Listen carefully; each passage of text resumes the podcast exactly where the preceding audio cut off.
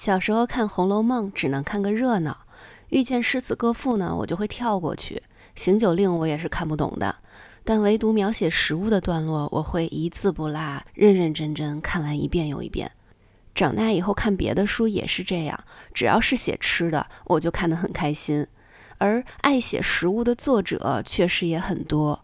我这两天呢，就把能够想得起来，而且家里能够找得到书的写食物的段落都翻了出来，希望能用书中的文字拼凑一桌年夜饭。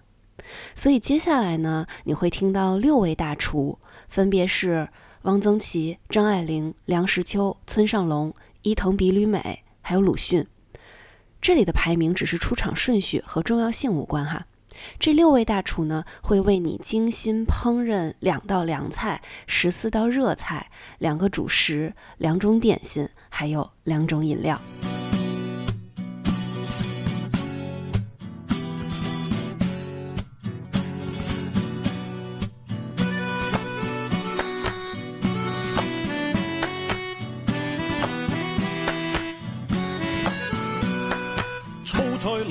首先呢是凉菜。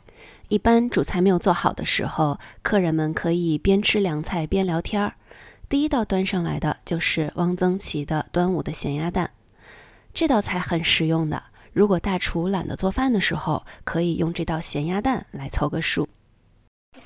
高邮咸蛋的特点是质细而油多，蛋白柔嫩，不似别处的发干发粉，入口如嚼石灰。油多尤为别处所不及。鸭蛋的吃法，如袁子才所说，带壳切开是一种，那是席间待客的办法。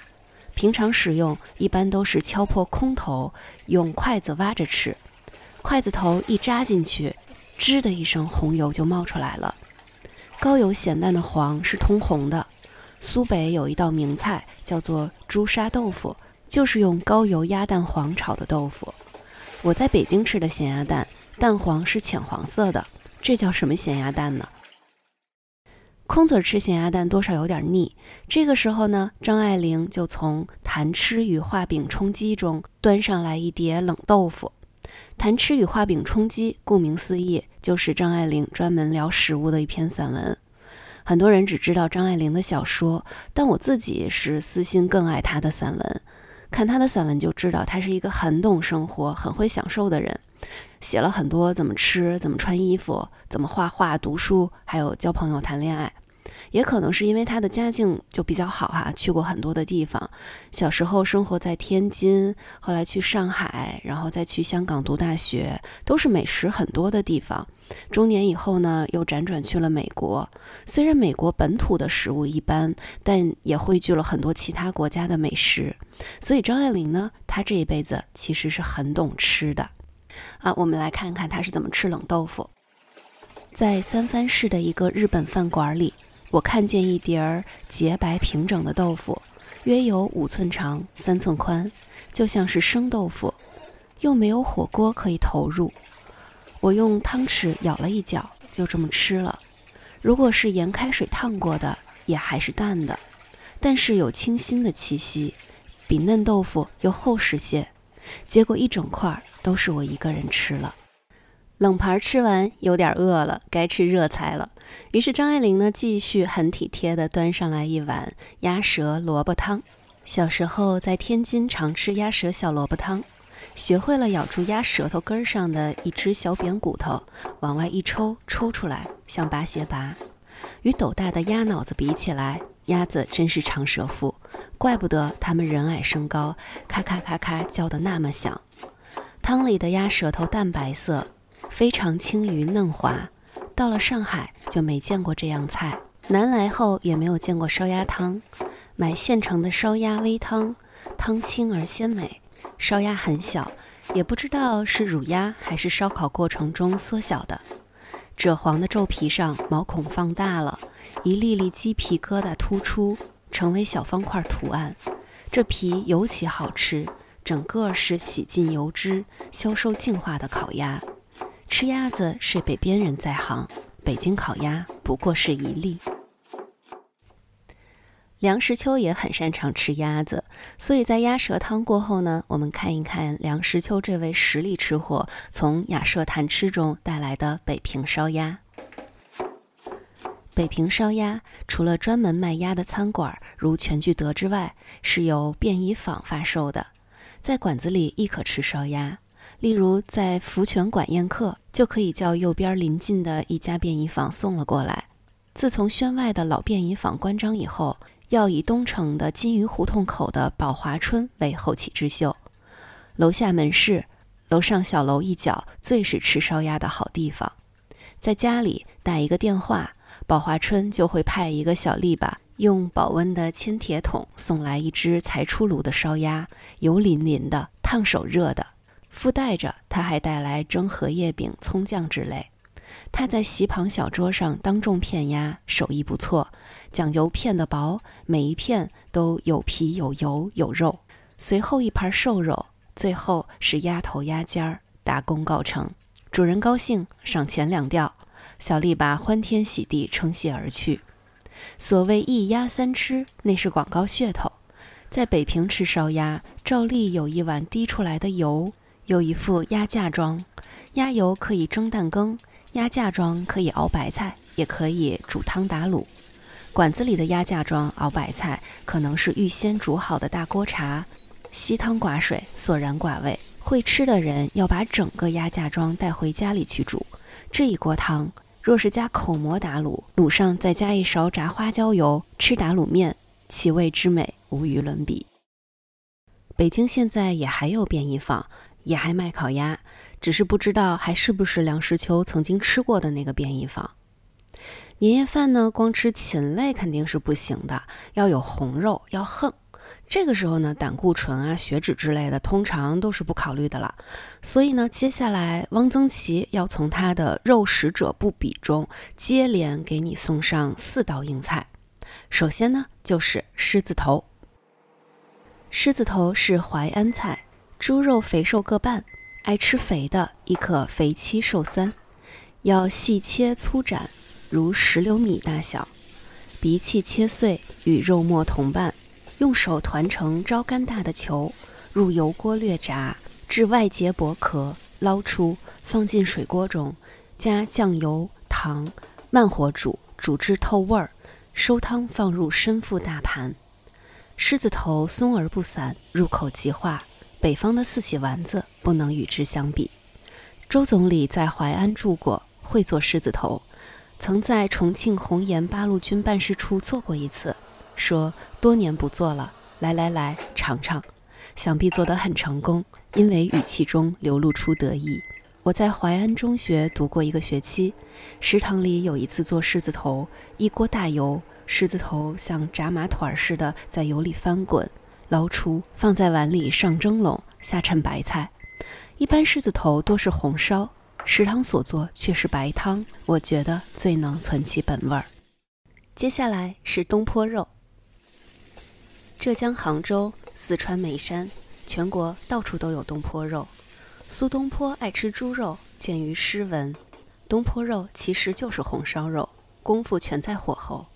先用猛火攻，大滚几开。即加佐料，用微火慢炖，汤汁略起小泡即可。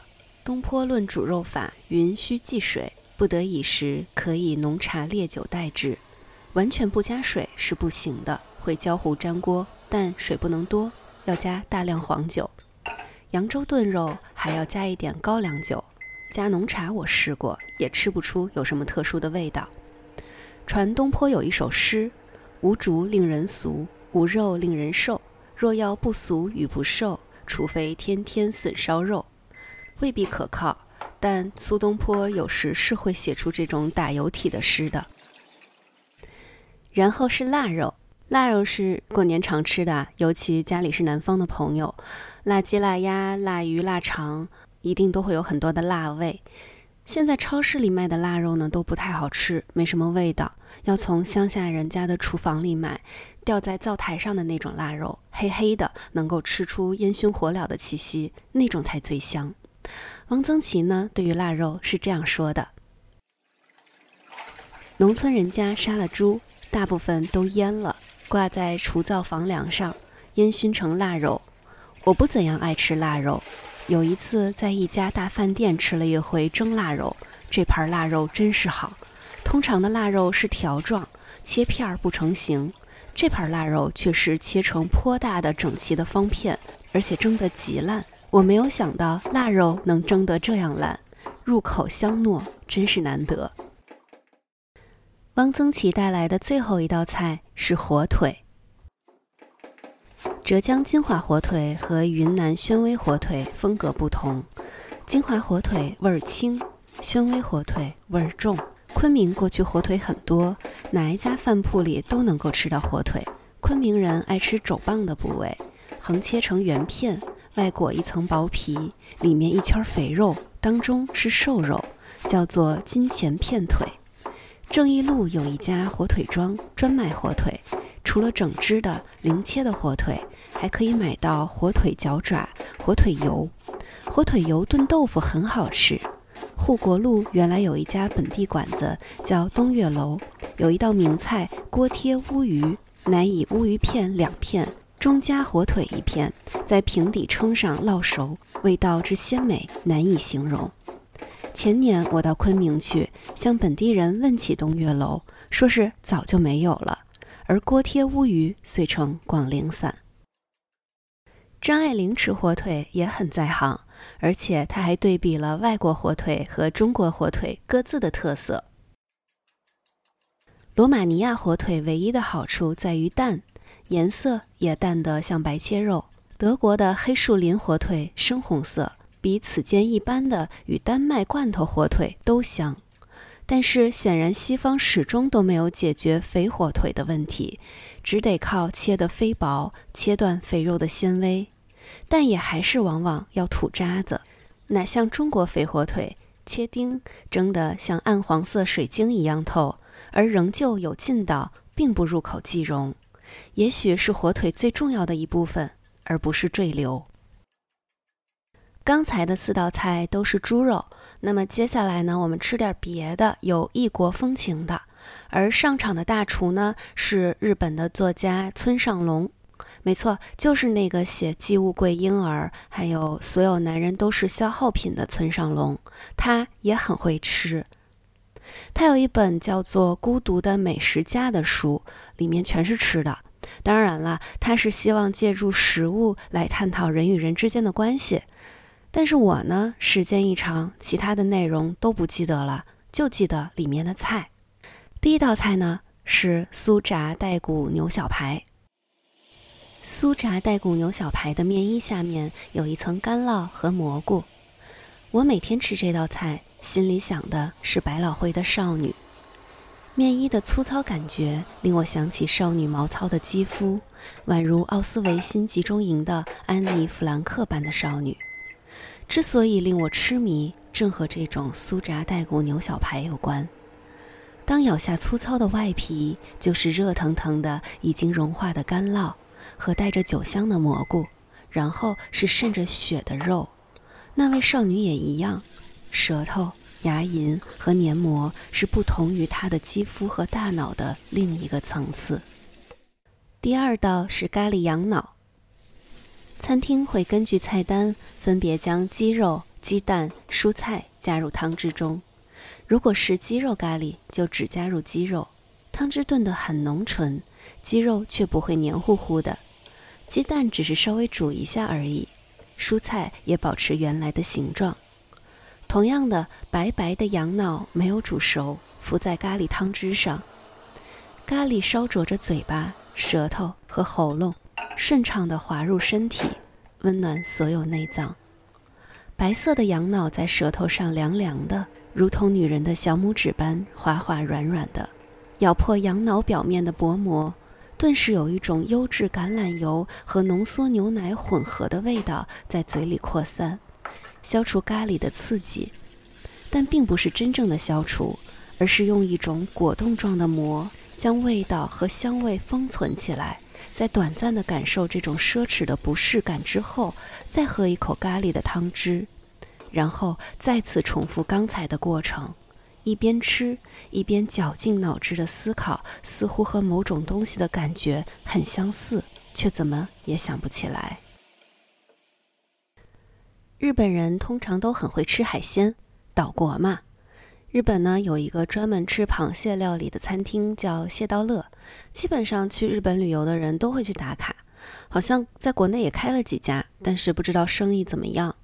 不过村上龙接下来端上来的这道螃蟹，不太是日本传统的吃法，而是有一些南美风情的。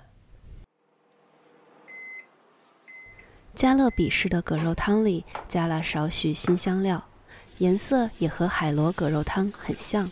一晚上可以轻松赚四百美金小费的服务员，把装在光泽暗淡的纯铜盘子里的巨大石蟹端了上来。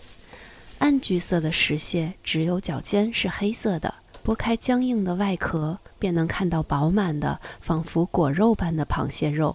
石蟹要蘸热奶油酱和芥末酱后食用。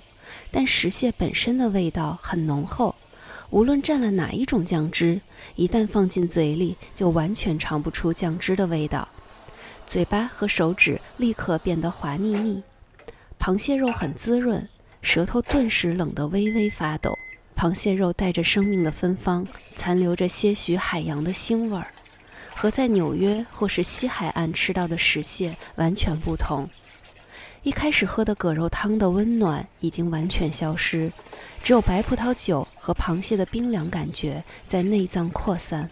我渐渐开始有一种奢侈的失落感。冰冷的螃蟹令人沉默。最后呢，用一道白灼响螺肉让村上龙退场。白色的贝肉轻轻拂过嘴唇的内侧，碰到牙齿和舌头。咀嚼后和唾液混在一起，在口腔中打转了一下，被吸入喉咙。酱汁是深褐色的虾脑，味道很强烈。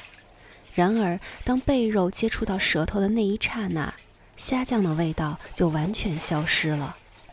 响螺的味道与众不同，既不同于鱼翅、鲍鱼这种内部封存了干燥后的海洋味道，也没有野鸡、野鹿般的血腥味儿。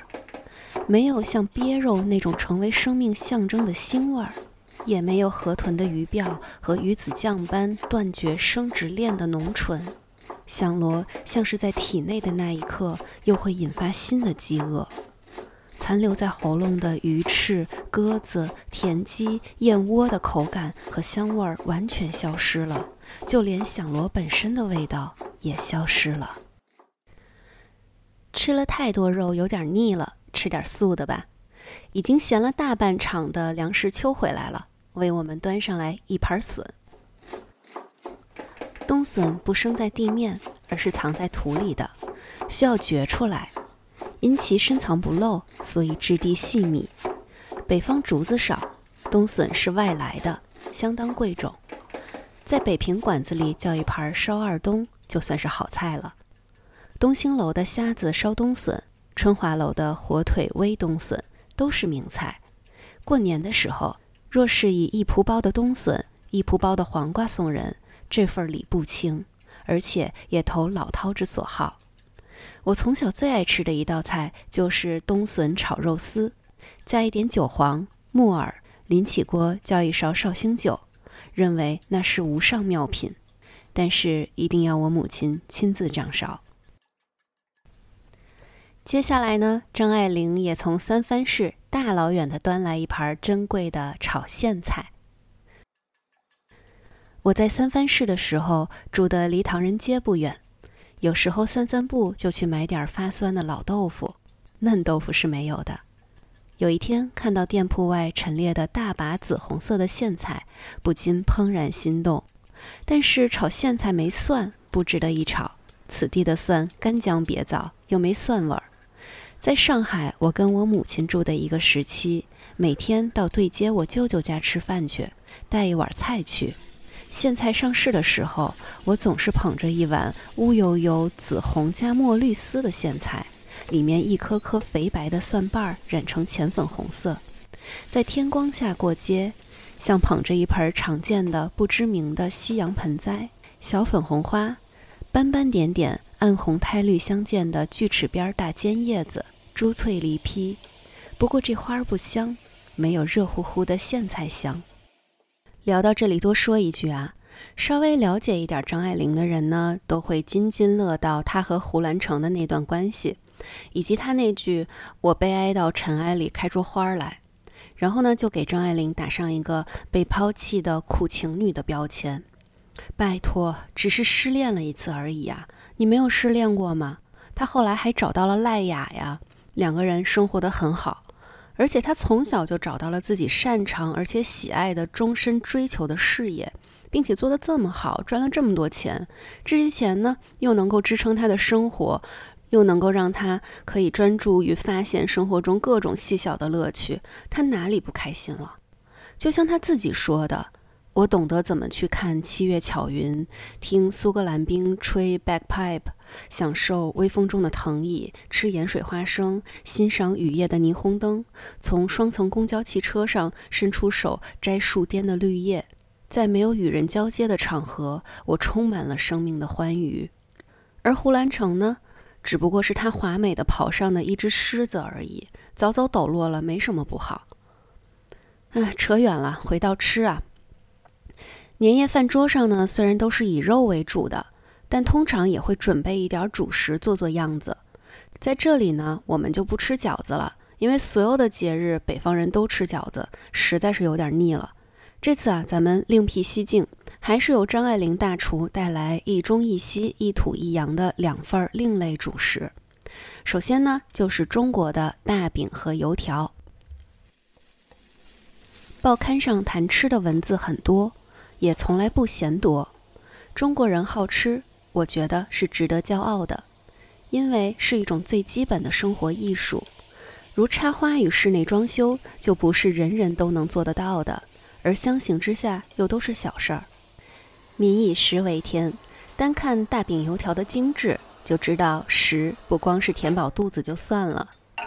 烧饼是唐朝自西域传入，但是南宋才有油条。因为当时对奸相秦桧的民愤叫油炸会，至少江南还有这名称。我进的学校宿舍里走私贩卖点心与花生米的老女佣叫油条油炸会，我还以为是油炸鬼，吴语会读作鬼。大饼油条同吃，由于咸甜与质地厚韧脆薄的对比，与光吃烧饼味道大不相同。这是中国人自己发明的。有人把油条塞在烧饼里吃，但是油条压瘪了就又稍差，因为里面的空气也是不可少的成分之一。吃完中式的，来尝尝西式的司空，其实是一种英式点心，但是很厚重，当主食吃也是完全可以的。张爱玲呢，最早是在香港品尝到的。这司空的确名下无虚，比蛋糕都细润。面粉颗粒小些，吃着更面些，但是清清而不甜腻。美国就买不到。上次回香港去还好，青鸟咖啡馆还在，那低矮的小楼房倒没拆建大厦，一进门也还是那熟悉的半环形玻璃柜台。但是没有司空，我还不死心，又上楼去。楼上没去过，原来地方很大，整个楼面一大筒间，黑洞洞的许多卡位。正是下午茶上座的时候，也并不是黑灯咖啡厅。不过老洋房光线不足，白天也没点灯。楼梯口有个小玻璃柜台，里面全是像蜡制的小蛋糕。半黑暗中，人声嘈嘈，全是上海人在谈生意。虽然乡音盈耳，我顿时惶惶如丧家之犬，假装找人，匆匆扫视了一下，赶紧下楼去了。香港买不到司空，显示英国的影响消退。但是我寓所附近路口的一家小杂货铺倒有德文郡奶油，英国西南部特产，厚得成为一团团，不能倒，用茶匙舀了倒在咖啡里，连咖啡粉冲的都成名牌咖啡了。美国没有司空，但是有英国麦芬，东部的较好，样式与味道都有点像酒酿饼。不过切成两片，抹黄油。酒酿饼有的有豆沙馅儿，酒酿的原味儿全失了。英国文学作品里常见下午吃麦芬，气候寒冷多雨，在壁炉边吃黄油滴滴的热麦芬，是雨天下午的一种享受。饭菜都吃完了，但过年嘛，聊天啊、打麻将啊、看小孩放烟花的时候啊，还是可以准备点零食点心的。张爱玲呢，最后给大家带来一道有趣的食物——捏捏转。我姑姑有一次想吃捏捏转，是从前田上来人带来的青色的麦粒儿，还没熟。我太五谷不分，无法想象，只联想到清河，王安石的新政之一。下在一锅滚水里，满锅的小绿点子团团急转，因此叫捏捏转，吃起来有一股清香。甜点区还有一位是日本作家伊藤比吕美带来的奶油包。曾经有一段时间，我对午餐包异常倾心，就是那种类似于三明治的东西，两片吐司之间夹着各种馅料。我喜欢甜的，四边压倒在一起，裁掉吐司的硬边儿，一袋里装着两个。无论吐司的柔软程度、颜色、形状，不带硬边的方便程度，都有极强烈的工业制品感。我第一次见时吓了一跳。一旦吃惯，就觉得无比亲切，吃得停不下来。只要在商店里看见，就会买，不然心中难安。有时我也会想，总吃这种东西真的好吗？所以买来后会先放到冰箱里冷冻，冷冻室里塞得满满当当，每次解冻一个，一点一点吃。用烤箱烤过后，别提多好吃了。就在我吃厌了午餐包的时候，又邂逅了薄皮奶油包。就是那种小小的奶油面包，皮确实很薄。买来吃之前，我联想起的是薄皮豆馅小馒头的质感。实际上拿到手里，能感觉到里面的奶油沉甸甸的，外面的面包皮柔软细腻。只要见到，我就会买。冰箱冷冻室里又塞得满满当当的，微波炉叮一下，别提多么好吃。世上肯定有更昂贵的奶油包。每个都精工细作，热乎乎的，外面的面包皮烤得极其到位，散发着酵母香。蛋黄做的、营养丰富的纯正卡士达奶油酱粘稠细腻，是要冲破面包皮流淌到手指上。这梦幻中的奶油包，但是对我来说，这种不行，必须得是冒充面包的软面皮，包着一团冒充卡士达酱的软滑黄色奶油才行。只有这种甜得不得了的奶油包才是正义。伊藤比吕美除了甜点，还为我们端上了啤酒。啤酒，曾有一段时间，啤酒是我的生活重心。每天到了黄昏，我满脑子想的是啤酒。无论去哪里，都想着要去喝啤酒。英国的淡色艾尔，我喜欢。比利时艾尔香爽又不复杂的过分，也喜欢，就像说话有口音一样，带着不同口音的德国各地的啤酒，酸爽清口的小麦啤酒，苍白透明的捷克皮尔森啤酒，我都喜欢。唯独美国乡村里常见的，仿佛挽起袖子争相攀比苦劲儿的啤酒，我喜欢不起来，实在太苦涩了。找到好喝的啤酒后，用自己的语言来表达滋味。葡萄酒有 body 和 nose 等既定术语，啤酒也有一定的专业词汇，但我不想用那些行话，我想用自己的话表达感动，比如下面这样的：仿佛将带着柠檬和胡椒香气的烤鸡、新鲜玉米煮成的浓汤、芥末沙司青菜沙拉、纯苦而香甜的布朗尼蛋糕，都通通融合到了一起的美森尔史密斯。厚泥沼泽里投入香辛料和各种香草后，慢慢煮出来的比利时修道院奥瓦。胖乎乎的芭蕾舞演员在平衡木上试探着迈出小步的内华达山脉。被阳光照耀的暖洋洋的熟透草莓上浇上绵软欲滴新鲜奶油泡的保丁顿。煮到浓缩香醇的绝佳麦茶里，继续加入大麦芽的。纽卡索棕色艾尔。多说两句啊，伊藤比吕美写的这些食物呢，都是从一本叫做《必经记》的书里找的。这本书呢是写中年女性在更年期时的生活和感受，包括她不再年轻的身体是如何潮热、盗汗、发胖，以及曾经厌食到瘦骨嶙峋的她，如今是如何贪恋美食和啤酒。本来挺严肃，甚至是有点沉重的话题，更年期嘛，但是却被她写得很俏皮活泼。比如她。通过药物调理之后啊，重新再来月经的时候，会这样形容：看到经血在卫生巾上如烟花绽放时的喜庆，如同故友重逢。但里面最精彩的桥段还是写吃的，而且文章标题呢都会很长，就像更年期的妇女在絮絮叨叨，但是又很有文采。比如奶油包的那一篇。片名叫做《爱染堂前桂树情，拭去我泪水的青叶便是奶油包》。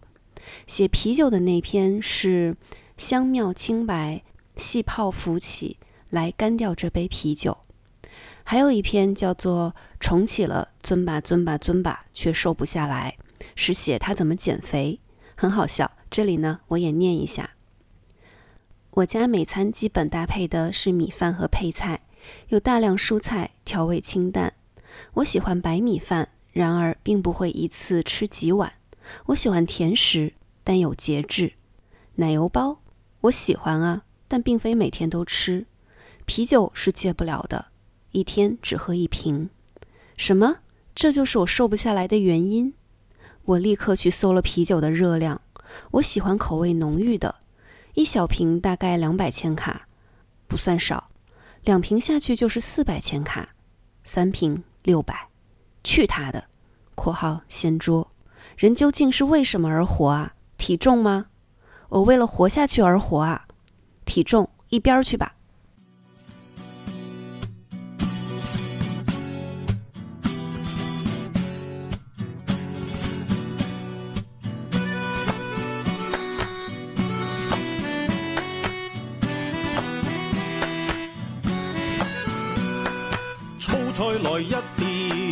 喝口清茶，一盒平安饭，剩荣辱堆满家。即使可吃到。最后呢，我们以酒结束今天的年夜饭。鲁迅的酒，摘自淡淡的血色。日日斟出一杯微甘的苦酒，不太少，也不太多，以能微醉为度，递给人间。使饮者可以哭，可以歌，也如醒，也如醉。若有知，若无知，也欲死，也欲生。爱与恨不必问，谁能识泪印？烦恼事情是与非，莫再记在心。切切菜，煮煮饭，闲情天日趣。何有渡船渡众生，路有过路人。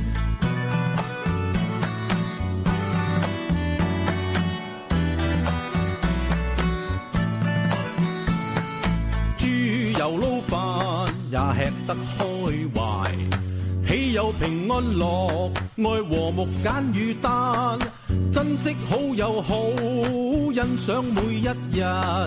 一起请吃碗猪油捞饭，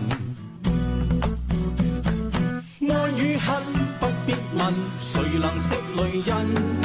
烦恼事情是与非，莫再记在心。切切菜，煮煮饭，闲情天日吹。何有渡船渡众生，路有过路人。痛与泪，伤心事，愁成苦自困。烦恼事情没有因，莫再继续等。没没灯，拖拖地，门庭可自扫。人有问题，树有根，不寻求合衬。猪油捞饭也吃得开怀，岂有平安乐？爱和睦简与单，珍惜好友好，欣赏每一日。一起请吃碗猪油捞饭。